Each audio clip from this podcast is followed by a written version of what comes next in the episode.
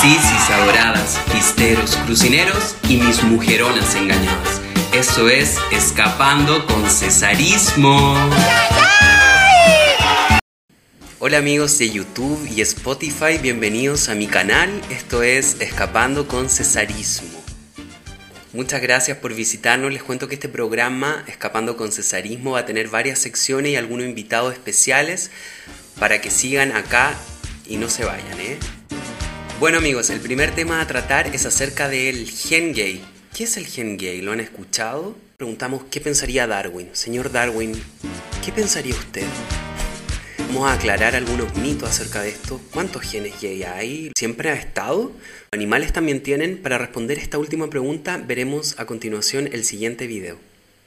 El sexo gay no solo se da en todos los rincones de la naturaleza, sino que además goza de tal persistencia evolutiva que los científicos han buscado y encontrado mecanismos habituales que permiten la propagación de genes asociados a la homosexualidad por selección natural.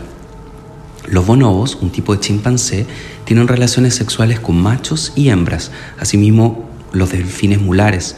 Las hembras de hienas, álbatros, macaco japonés tienen comportamientos homosexuales, como también los tienen los machos de moscas, sapos, pingüinos, leones y un largo etcétera que incluye más de 400 especies de grupos muy variados.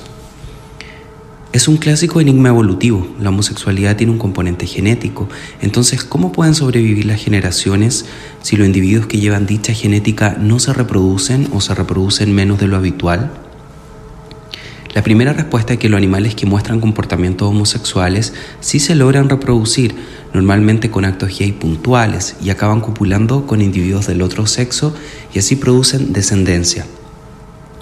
Pero hay especies, como el muflón canadiense, con individuos que mantienen una preferencia homosexual durante toda su vida, que es como entendemos la identidad gay en humanos. El estudio de la epigenética, quienes estudian a los genes, han demostrado que no es solamente un gen gay, sino que son varios genes gay que se activan en el vientre de la madre, ya sea por una razón de estrés prenatal o porque la madre ha dado a luz muchos hijos varones. Estudios genéticos también indican que las parientes de sexo femenino de los hombres gays son más fértiles. Estas mujeres podrían transmitir la propensión genética a la homosexualidad a su descendencia, porque los hijos que nacieran heterosexuales serían más fértiles. En cuanto a los factores hormonales, podría ser que la exposición a la testosterona dentro del útero tenga cierta influencia. Otro estudio indica que en varones es más probable que los hijos menores de una familia manifiesten esta orientación que los mayores, porque al parecer la química hormonal de las madres va cambiando con cada nuevo embarazo. Todo indica que nadie elige su orientación sexual,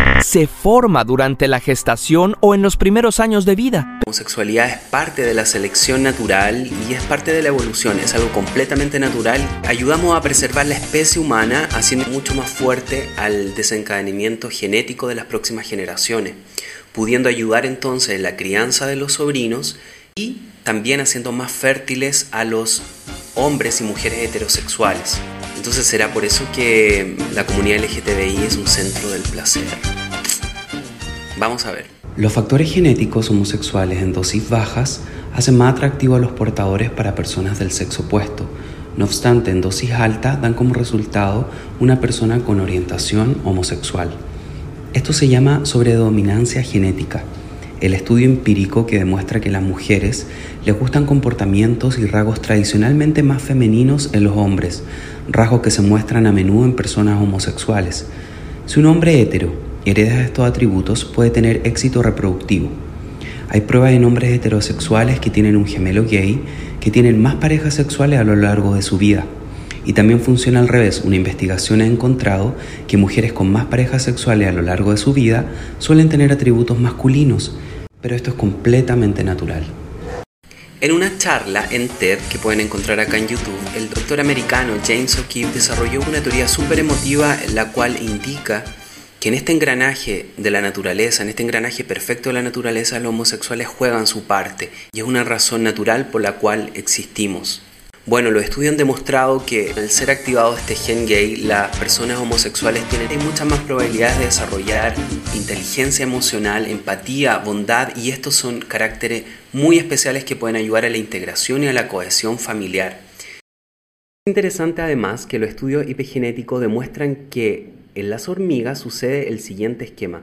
Cuando la colonia es constantemente atacada por depredadores, la hormiga reina, bueno, da a luz más hormigas guerreras. En cambio, cuando la colonia está hambrienta, la hormiga reina da a luz más hormigas obreras que tienen más facultades para encontrar alimento. La composición genética de las hormigas es la misma, la única diferencia es cómo se expresan estos genes. Según la epigenética, las hormigas guerreras son mucho más grandes y agresivas que las hormigas obreras, en cambio estas tienen mucha más capacidad de encontrar alimento más rápido. Bueno amigos, en otros temas, en este mes de junio se celebra el mes del orgullo gay. Pero, ¿qué celebramos exactamente? Bueno, les cuento, hace 52 años, en 1969, se desarrollan los disturbios de Stonewall, Estados Unidos, donde por primera vez la comunidad LGTBIQ de forma espontánea se manifiesta en contra la policía, contra la represión policial que había existido sistemáticamente hasta ese momento. Bueno, hasta ahora, pero en ese momento por primera vez eh, se toman cartas en el asunto. Entonces en este mes de junio conmemoramos, el 28 de junio exactamente, a todas estas personas marginadas por la sociedad que en muchos países aún siguen estándolo. Personas negras, transexuales, homosexuales, trabajadores sexuales y sidosos que muchas veces tuvieron que luchar por no poseer ningún derecho. Pero ¿qué sucede en Chile? También desde el año 1995 se han desarrollado marchas del orgullo gay en Santiago de Chile pero todavía no existe la integración social necesaria para la comunidad. Siguen habiendo muchos abusos. Tuvo que ser asesinado de forma muy cruel Daniel Zamudio para que en este país existiera una ley antidiscriminación, para que por primera vez pudiéramos acusar ante la ley a personas quienes nos han hostigado verbal, física, psicológicamente por nuestra condición sexual. Todavía no existe el matrimonio igualitario en Chile y el presidente de la República, Sebastián Piñera, anunció que bajo su mandato debería eh, legislarse sobre el matrimonio igualitario, cosa que ha sido un chiste básicamente por parte de su misma coalición, sobre todo de la UDI. Todavía seguimos siendo un tema para los políticos que se quieren hacer los progresistas antes de elecciones. Así que ser muy consciente, hacer un llamado a toda la comunidad, ser consciente de por quiénes votamos y, quiénes son nuestros representantes. En 1995 se desarrolla la primera marcha homosexual. Recién los gays tuvimos el orgullo de poder marchar sin tapujo en este país ultraconservador y católico de esos años 90. También en 1991 eh, se crea el móvil el movimiento de liberación homosexual, justo un año después de que la Organización Mundial de la Salud, la OMS, declarara o quitara la homosexualidad como parte de las enfermedades mentales hasta ese momento. Todavía hay un camino largo que recorrer. Podamos ser entre todos que la Alameda se abra sin discriminación, pero también somos el arco iris y somos la esperanza para la sociedad. ¿Cuántos niños van a nacer con una alita rota, como decía Lemebel, y queremos que vuelen?